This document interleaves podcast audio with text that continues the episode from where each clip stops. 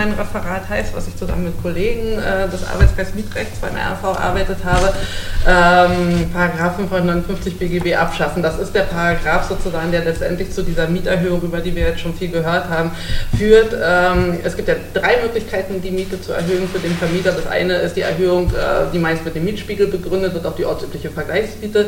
Zweite ist die Modernisierungsmieterhöhung und das dritte ist die Erhöhung von Vorauszahlungen für Betriebskosten und Nebenkosten. Und diese Modernisierungsmieterhöhung sticht da besonders raus, weil es da eben keine Begrenzung gibt. Während die ortsübliche Vergleichsmiete, da darf der Vermieter alle drei Jahre nur 20, in Berlin auch nur 15 Prozent erhöhen. Da gibt es also eine Deckung, eine Kappung. Bei den Vorauszahlungen orientiert sich an den Kosten, was man verbraucht, was für Kosten sind, ist sozusagen die Mieterhöhungsmöglichkeit nach 559 nach oben offen. Tatsächlich, es gibt da keinen Deckel oben drauf. Und äh, wir haben uns beschäftigt, warum ist das eigentlich so? Und dann kann man vielleicht mal kurz, ich versuche das tatsächlich kurz zu machen, in die Geschichte der Modernisierungsmieterhöhung kommen. Wo, woher kommt die eigentlich? Die, die Idee des Gesetzgebers war, Mietverhältnisse sind sind ja sehr juristisch, Dauerschuldverhältnisse, die können also über viele, viele Jahre, sogar über viele Jahrzehnte gehen. Und daher meinte der Gesetzgeber, muss er dem Vermieter die Möglichkeit geben, auch den Mietpreis anzupassen ähm, und hat eben diese drei Mieterhöhungsmöglichkeiten ins Gesetz geschrieben. Die Modernisierungsmieterhöhung, die begegnet uns als erstes 1958 in der Altbaumietenverordnung.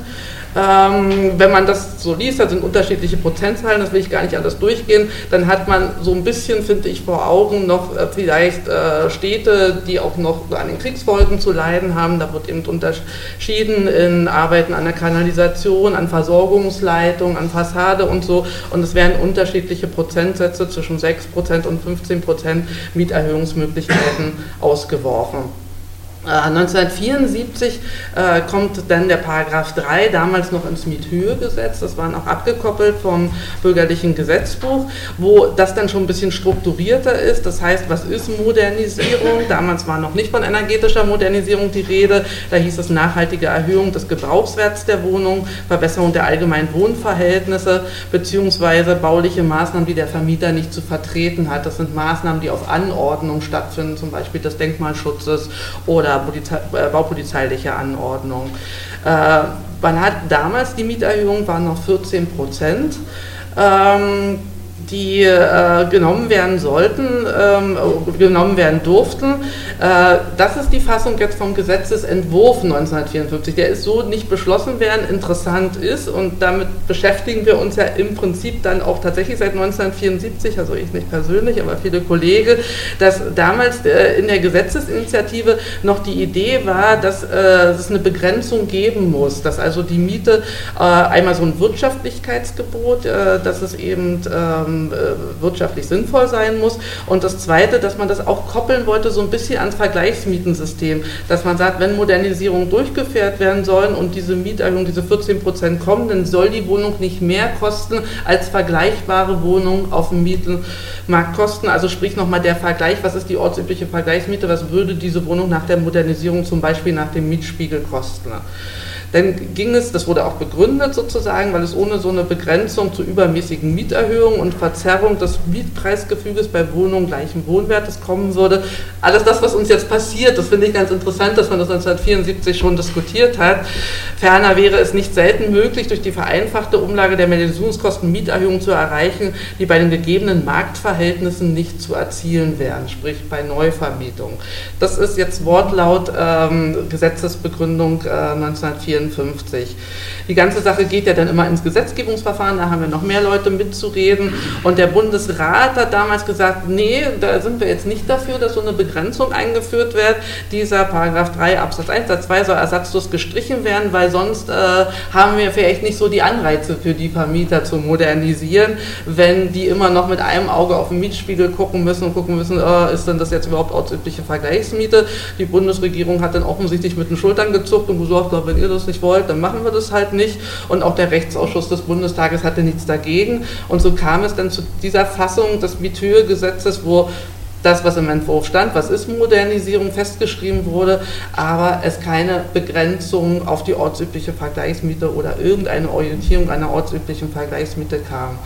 Die ähm, 14 Prozent, vielleicht auch ganz interessant, weil das heute in der Diskussion auch wieder eine Rolle spielt, äh, wie haben die sich zusammengesetzt, was für eine Idee steckte dahinter. Also die Idee war, dass es äh, 4 Prozent Rendite und 10 Prozent bei Kreditfinanzierung an Zinsen geben sollte. Wenn man das jetzt mal auf die heutige Niedrigzinszeit beachtet, dann müsste eigentlich die Modernisierungsmieterhöhung irgendwo bei 5 oder 6 Prozent liegen. Äh, so errechneten sich damals die 14 Prozent. Das weiß kaum einer mehr, wenn man mal spaßenshalber Politiker fragt, äh, wieso ist denn das jetzt eigentlich immer noch so bei 11 seit so vielen Jahren, dann wird also gesagt, naja, das ist halt so, das soll eben Anreize schaffen und so. Aber damals hat man tatsächlich diese damals sehr hohen Kreditzinsen im Auge gehabt. 1978 wird dann die energetische Modernisierung in diesem Paragraphen 3 mit Höhegesetz eingeführt. Da steht dann eben schon neben dem, was wir eben hatten, Gebrauchswerterhöhung und Verbesserung der allgemeinen Wohnwertverhältnisse, eben auch nachhaltige Einsparung von Heizenergie oder Wasser bewirkt wird, dass das zusätzlich als Definition von Modernisierung eingefügt wird. Gleichzeitig wird die Mieterhöhung von diesen 14 Prozent auf 11 Prozent abgesenkt, auch mit der Begründung, naja, von der energetischen Modernisierung hat der Mieter ja nicht so viel, da wollen wir ihm mal nicht 14 Prozent der Kosten aufbringen, sondern senken das insgesamt auf 11 Prozent ab.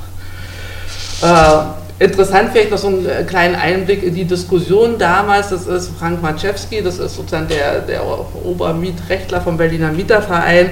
Der hat dann schon gleich in einem Kommentar, also gleich zehn Jahre später in einem Kommentar geschrieben, ja, aber trotzdem muss auch bei der Modernisierungsmieterhöhung das Gebot der Wirtschaftlichkeit äh, beachtet werden. Man muss gucken, wie viel Heizkosten können dann tatsächlich eingespart werden und steht das in einem Verhältnis zu einer Mietzinserhöhung.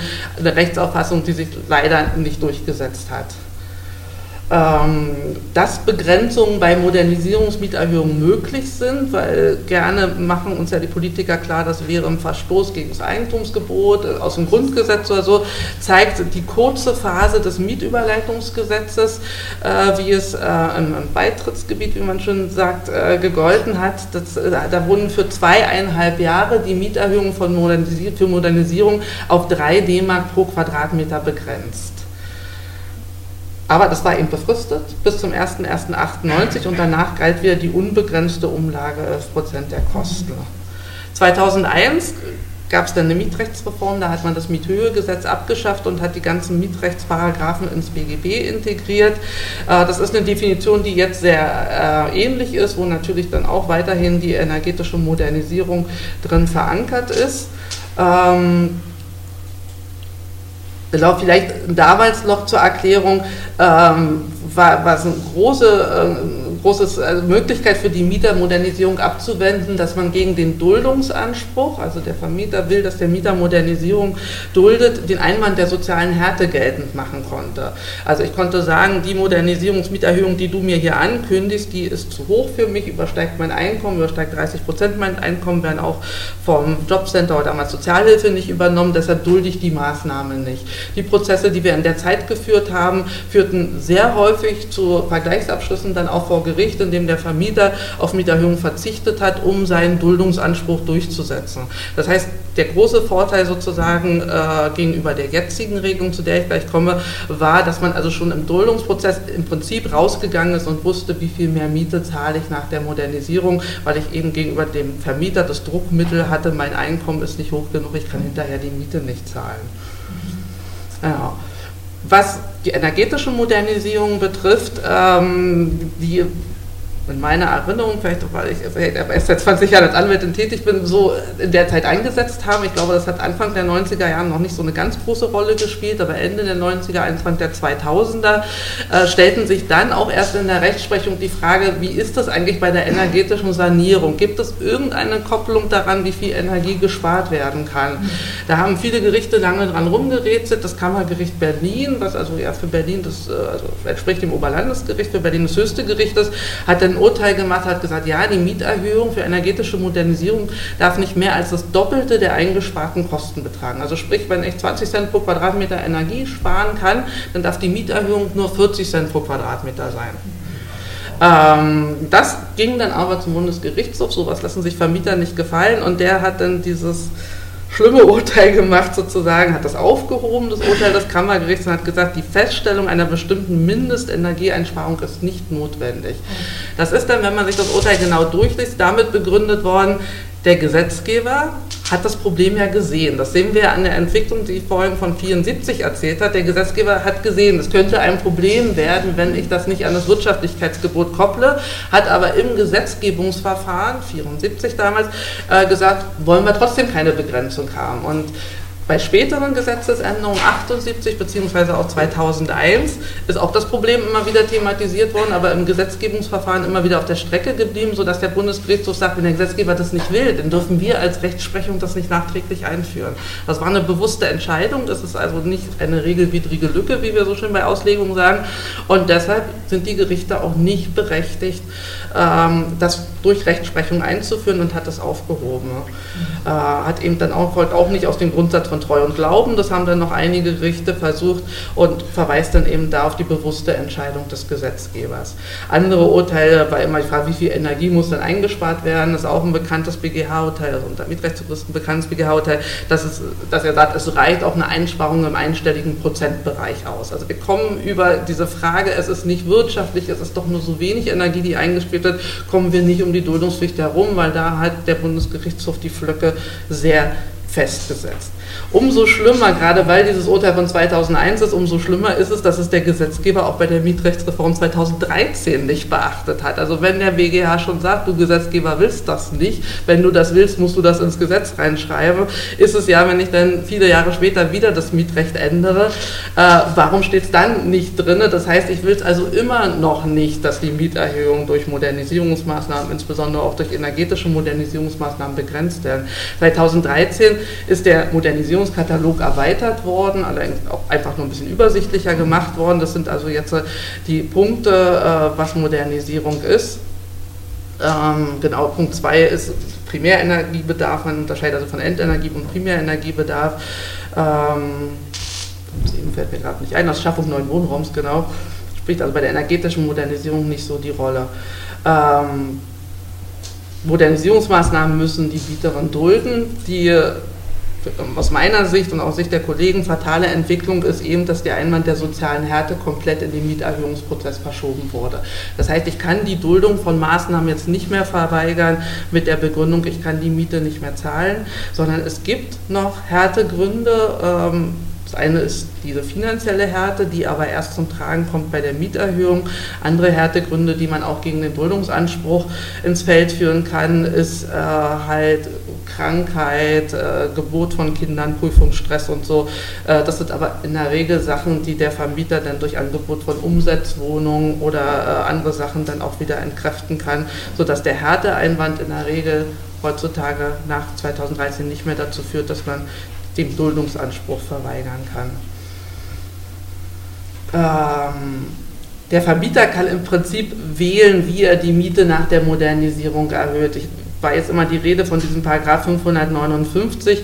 In der grauen Theorie kann er natürlich auch äh, die Miete einfach nach ortsüblicher Vergleichsmiete erhöhen. Also er kann sagen, der Komfort hat sich ja verbessert, da ist die Einstufung im Mietspiegel deutlich näher an der Obergrenze, aber da ist er eben auf die 15 Prozent alle drei Jahre beschränkt. Deshalb sind mir nur ausgesprochen wenige Einzelfälle bekannt, wo Vermieter nach der Modernisierung nicht die Kosten anlegen, sondern sich auf den Mietspiegel berufen. Er kann Modernisierungsvereinbarungen treffen Kosten, davon war ja gerade die Rede, das ist also das typische im Sozialplanverfahren.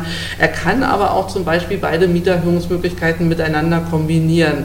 Die meisten Fälle, die, die ich bearbeite, da schöpft der Vermieter die Modernisierungsmieterhöhung schon so weit aus, dass kein Spielraum mehr ist für Mietspiegelmieterhöhungen. Man hat manchmal bei kommunalen Wohnungsbaugesellschaften, deshalb sage ich auch immer Augen auf, wenn man eine Vereinbarung trifft, wo der Vermieter die Mieterhöhung reduziert bzw. auch auf Null setzt. Er hat ja dann immer noch die Möglichkeit, die Miete nach dem Mietspiegel zu erhöhen. Das muss man dann immer bedenken, wenn der Komfort steigt, steigen auch die Mieterhöhungsmöglichkeiten nach dem Mietspiegel. Ähm, genau, das ist jetzt der Paragraph 559 in seiner jetzigen Fassung. Ähm, der Vermieter kann eben 11 Prozent der Kosten pro Jahr umlegen. Das ist nach oben nicht gedeckelt und die Mieterhöhung ist ausgeschlossen, wenn sie für den Vermieter, äh, für den Mieter, Entschuldigung, eine Härte darstellt. Das ist jetzt hier nicht näher definiert, wie so vieles im Gesetz nicht definiert wird. Es galt lange die Faustformel, die Gesamtmiete nach Modernisierung mit allen Vorauszahlungen soll nicht mehr als 30 Prozent des Haushaltsnettoeinkommens ausmachen. Inzwischen ist leider auch das von der Rechtsprechung aufgeweicht worden. Es tauchen jetzt schon Urteile mit 35 Prozent, Urteile mit 38 Prozent auf. Äh, also auch der Wert sozusagen geht nach oben. Äh, das Fatale daran ist, dass eine Mieterhöhung nach Modernisierungsmaßnahmen gilt ohne Zustimmung des Mieters. Entweder sie ist richtig, dann muss der Mieter sie bezahlen, oder sie ist nicht richtig, dann muss er sie nicht bezahlen. Ob sie richtig ist, stellt ja oft erst das Gericht fest. Gerichtsverfahren dauern manchmal auch mehrere Jahre. In der Zwischenzeit weiß der Mieter nicht, der so einen Prozess führt, bleibt da noch was übrig? Muss ich da noch was nachzahlen, wenn ich zwei Jahre lang prozessiere mit meinem Vermieter? Viele Vermieter, gerade die, die umwandeln, die die Mieter loswerden wollen, lauern nur darauf, dass der Mieter diese Mieterhöhung nicht zahlt, um dann eine fristlose Kündigung wegen Zahlungsverzug auszusprechen. Und schon befinde ich mich in einem Räumungsrechtsstreit, in dem ich erstmal feststellen lassen muss, war die Modernisierungsmieterhöhung berechtigt greift mein Einwand der sozialen Härte und wenn ich Pech habe und das Gericht mal wieder von der anderen Formel ausgeht, dann war die Mieterhöhung berechtigt und dann bin ich auch gleich noch meine Wohnung los und sitze auf hohen Schulden, weil ich für zwei Jahre vielleicht Mieterhöhungsbeträge nachzahlen muss. Das ist natürlich, meine ich, jetzt auch mit ein Hauptgrund geworden, warum Mieter denn schon vor Beginn der Modernisierungsmaßnahmen das Weite suchen, soweit sie können. Einmal ersparen sie sich die Baumaßnahmen und zum Zweiten ist eben diese Ungewissheit, wie hoch wird meine Miete nach der Modernisierung sein, die ich vorab nicht feststellen lassen kann, sondern in der ich erst hinterher prozessieren kann. Ähm, hier wird mal so ein bisschen gegenübergestellt, was ist eigentlich der Unterschied zwischen einer Mieterhöhung äh, nach der Vergleichsmiete immer mehr bekannt als Mietspiegelmieterhöhung, das habe ich jetzt schon ein paar Mal erwähnt, die ist eben begrenzt alle drei Jahre auf 15 Prozent in Berlin, also in den Ballungsgebieten. Und der große Vorteil vom Prozedere her der Mietspiegelmieterhöhung ist, sie wirkt erst, wenn der Mieter zugestimmt hat oder vom Gericht verklagt wurde, dieser Mieterhöhung zuzustimmen. Ich häufe dann zwar auch in gewisser Weise Beträge an, die ich nachzahlen muss, wenn ich zur Zustimmung verurteilt werde, aber diese dürfen zur Kündigung erst zwei Monate äh, nach Rechtskraft des Urteils herangezogen werden. Sprich also, wenn ich im Mai äh, verurteilt werde, einer Mieterhöhung um 50 Euro zuzustimmen, habe ich noch zwei Monate Zeit, um die Beträge zusammenzusammeln, wenn ich sie dann nicht angespart habe und der Vermieter darf mich dann nicht kündigen, obwohl ich verurteilt wurde wurde, also in den zwei Monaten, obwohl ich verurteilt bin, zuzustimmen. Das gibt es eben bei 559 nicht. Da muss der Vermieter nicht die Verurteilung abwarten, äh, wenn das Gericht feststellt, ich muss das zahlen und inzwischen Beträge aufgelaufen sind, die eine Kündigung rechtfertigen, kann ich auch gekündigt werden. Ähm, genau, zu dieser Kombinationsmöglichkeit hatte ich schon gesagt. Die große Kritik ist, dass es eben so ausufert. Deshalb habe ich das jetzt auch ganz klein mal so ein paar Zahlen zusammengetragen. Äh, ich glaube, viele hier im Saal können sogar aus eigener Erfahrung davon berichten. Das sind also Mieterhöhungen, angekündigte Mieterhöhungen nach energetischer Modernisierung der Jahre 2012 bis 2014. Das Rote sind natürlich die Ausreißerwerte, allen bekannt wahrscheinlich die Kopenhagener Straße 46, wo alleine durch energetische Modernisierung eine Mieterhöhung von 7,80 Euro pro Quadratmeter angekündigt worden ist. Wenn man bedenkt, dass da auch noch Fahrstühle und Balkone angebaut worden sind, dann waren es zum Teil bis zu 12 Euro pro Quadratmeter Mieterhöhung alleine an den Kosten berechnet. Ähm, dass kommunale Wohnungsbaugesellschaften nicht viel besser sind, haben wir jetzt schon gehört. Die sind hier blau hervorgehoben sozusagen. Es ist natürlich ein großer Abstand jetzt zur Windstraße und zur Kopenhagener Straße, aber es sind immer noch Werte zwischen 2 Euro und 2,90 Euro pro Quadratmeter nur aufgrund energetischer Sanierung. Wenn man wenn man das optimistisch rechnen würde, woran ich ja meine Zweifel habe, und man würde zu einem Ergebnis kommen, dass 20, 30 Prozent Energie eingespart werden würden, wie gesagt, sehr, sehr vorsichtig formuliert, dann sind das vielleicht 20 oder 30 Cent pro Quadratmeter, die ich sparen kann. Und dafür muss ich also auch bei der GESO-Bau und bei der GEBO-Bank mhm. aber trotzdem 2,90 Euro vielleicht aufwenden, nur um diese 20 oder 30 Cent zu sparen pro Quadratmeter. Also es ist immer, es gibt sozusagen im Altbaubestand, das will ich jetzt auch nochmal betonen, keine, sind wir ganz weit weg von einer warmmietenneutralen Modernisierung.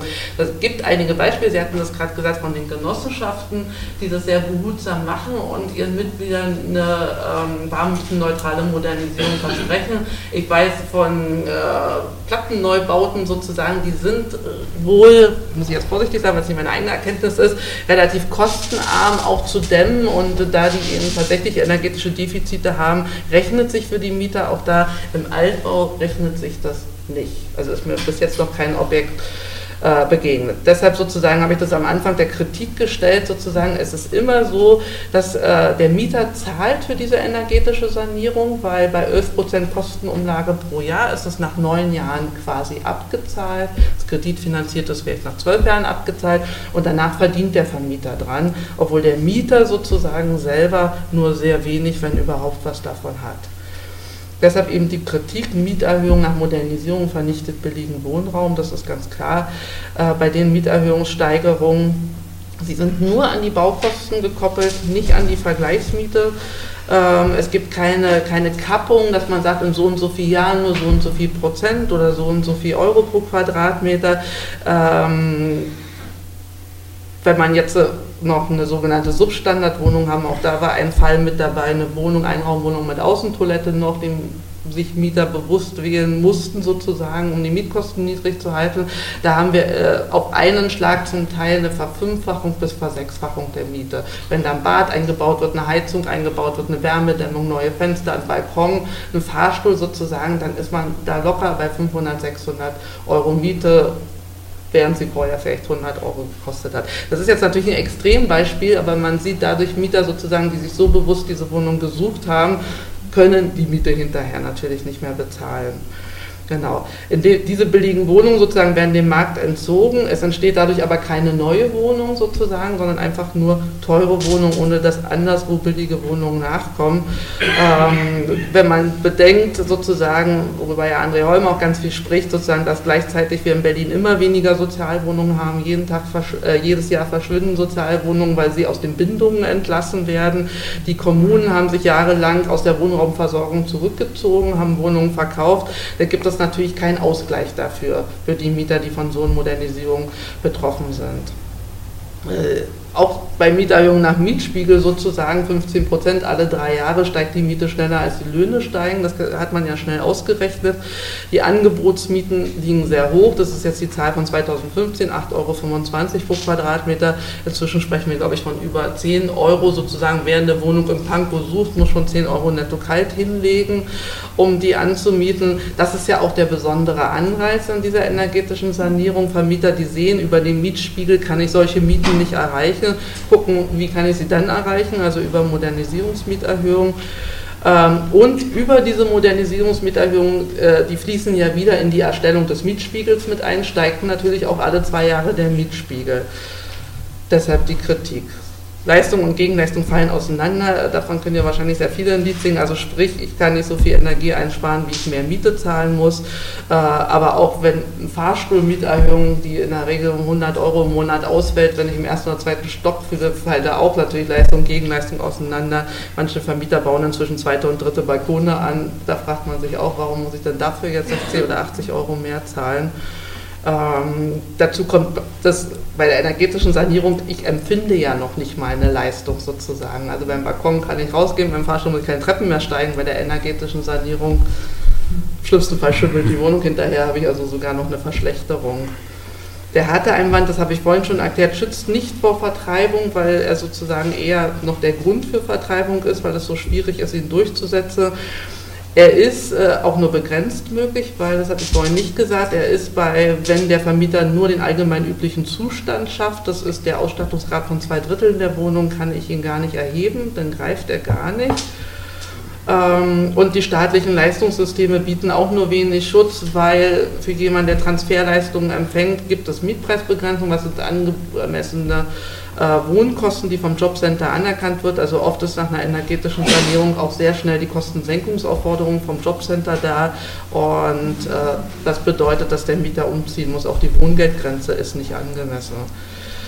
Könnt ihr jetzt sagen, Modell der Einwand des Gesetzgebers ist ja immer, ja, wenn ich 559 abschaffe, modernisiert ja keiner mehr, dann stagniert ja der Standard oder so. Aber so ist es nicht, weil auch der Mietspiegel kennt ja Wohnwertsteigern, Wohnwerterhöhende Merkmale bzw. Sondermerkmale. Hier sind so ein paar Beispiele. Modernes Bad gibt einen Zuschlag von 34 Cent pro Quadratmeter. Ähm, die kennt man auch, aber eben auch energetische Maßnahmen sind dabei, nämlich zum Beispiel überwiegend Isolierglasfenster gibt schon einen Aufschlag von 28 Cent pro Quadratmeter, äh, zumindest im Altbau als Sondermerkmal. Und auch die Orientierungshilfe kennt Merkmale wie zusätzliche Wärmedämmung zur Bausubstanz oder moderne Heizungsanlage eingebaut. Also die energetische Modernisierung findet schon sozusagen in dem Mietspiegel ihren Mietschlag. Jetzt ein ganz kurzer Ausblick noch sozusagen, was hat denn der Gesetzgeber so versucht Problem ist erkannt, dank auch vieler Mieteraktivisten hier im Saal. Äh, er hat erstmal den ganz untauglichen Versuch übernommen, die Mietpreisbremse einzuführen. Das ist ja auch durch die Presse gegangen, dass das nicht geholfen hat. Äh, aber selbst wenn sie geholfen hätte, sie hätte uns bei Modernisierung nicht geholfen, weil auch die Mietpreisbremse kennt Ausnahmen und eine Ausnahme ist, wenn die Wohnung umfassend modernisiert worden ist, dann soll sowieso die Mietpreisbremse nicht gelten. Und äh, wenn der Vermieter in den letzten drei Jahren modernisiert hat, kann ja auch so eine Art Modernisierung Modernisierungsmieterhöhung auf die ortsübliche Vergleichsmiete schlagen. Das ist auch, glaube ich, der Grund, warum sie nicht greift, weil jeder Vermieter ein bisschen Geld nimmt, reinsteckt und hinterher, wenn der Mieter sagt, Mietpreisbremse, sagt, oh, ich habe ja umfassend saniert, deshalb gilt die nicht. Also sie ist als Ausnahme direkt mit drin in dem Gesetz. So, jetzt gibt es äh, ein Schubladengesetz sozusagen, das holt Herr Maas immer mal raus und dann lässt das mal wieder verschwinden. Jetzt ist es wohl gerade wieder auf dem Weg nach draußen. Das wissen wir nicht so richtig, aber es soll ja auch noch einen Ausblick geben. Äh, was könnte denn so kommen? Vielleicht 2017, vielleicht aber auch nicht, weil wir sind ja dann auch schon wieder im Wahlkampf. Das heißt, der Katalog der sieben Modernisierungsmaßnahmen soll erstmal erweitert werden auf alters- und behindertengerechten Umbau. Äh, der Wohnung. Es soll wohl eine vereinfachte Modernisierungsumlage eingeführt werden, die erkläre ich gleich nochmal. Und die Frist zur Geltendmachung des Härteeinwandes, die im Moment bis zum Ende des Folgemonats, also im Fall nur einen Monat lang ist, soll um einen weiteren Monat verlängert werden. Äh, wenn der Vermieter nicht belehrt, soll jetzt das auch nicht mehr beschränkt werden auf den Beginn der Maßnahme, soll dann noch sozusagen unbefristet geltend gemacht werden. Was ist diese vereinfachte Modernisierungsumlage? Davon muss man ein bisschen warnen. Das soll bei einem Modernisierungsvolumen von 10.000 Euro sein. Da darf der Vermieter 50 Prozent der Kosten umlegen. Das wäre dann also nach der Rechnung 11 äh, Prozent pro Jahr, 33,33 äh, Euro. Der Nachteil ist, dem Mieter steht bei so einer vereinfachten Modernisierungsumlage kein Härteeinwand dazu. Also diese Mieterhöhung wäre immer zu zahlen, auch wenn man schon sozusagen an, an der Kappungsgrenze ist. Äh, er muss Zinsvergünstigungen nicht mehr berücksichtigen, darf aber dafür in den nächsten fünf Jahren nicht nochmal eine Modernisierungsmieterhöhung geltend machen, beziehungsweise in der Gesetzesbegründung steht, er muss sich die dann anrechnen lassen. Weitere Änderungen soll sein, äh, oder steht Euro, das muss Prozent halten, die Umlage soll von 11 auf 8 Prozent unter Verweis auf die gesunkenen Zinsen reduziert werden. Es soll ein Wirtschaftlichkeitsgebot ähm, eingeführt werden. Da darf man äh, gespannt darauf warten, wie das formuliert ist. Jetzt ist schon bekannt, so wie der Gesetzesentwurf ist, dass der Mieter die volle Beweislast dafür trägt. Das heißt also, das ist ja jetzt, wer das aus Betriebskostenrecht kennt, dann will man sagen, der Hausmeister ist zu teuer, hat nur ganz selten eine Chance bei Gericht damit durchzudrehen, weil ich als Mieter muss das beweisen. Es wird wahrscheinlich bei der Modernisierung ähnlich schwierig sein. Schön ist, die Mieterhöhung wegen Modernisierung soll auf 3 Euro pro Quadratmeter in acht Jahren begrenzt werden. Das würde, glaube ich, einigen hier im Saal helfen. Ähm, weil, wie gesagt, wir haben ja vorhin die Tabelle gesehen, das waren nur die energetischen Modernisierungsnamen, da kamen ja noch ein paar andere dazu. Und der Härteeinwand soll endlich auch mal konkretisiert werden. Er ist jetzt sehr schwammig im Gesetz, allerdings äh, hat sich Herr Maas ausgedacht, dass er 40 Prozent sozusagen betragen soll. Also die Rechtsprechung geht im Moment ja doch noch von 30 plus kleines x aus im Gesetz soll dann 40 Prozent stehen. Das ist natürlich heftig, wenn man bedenkt, dass man 40 Prozent seines Einkommens für, alleine für die Miete ausgeben muss.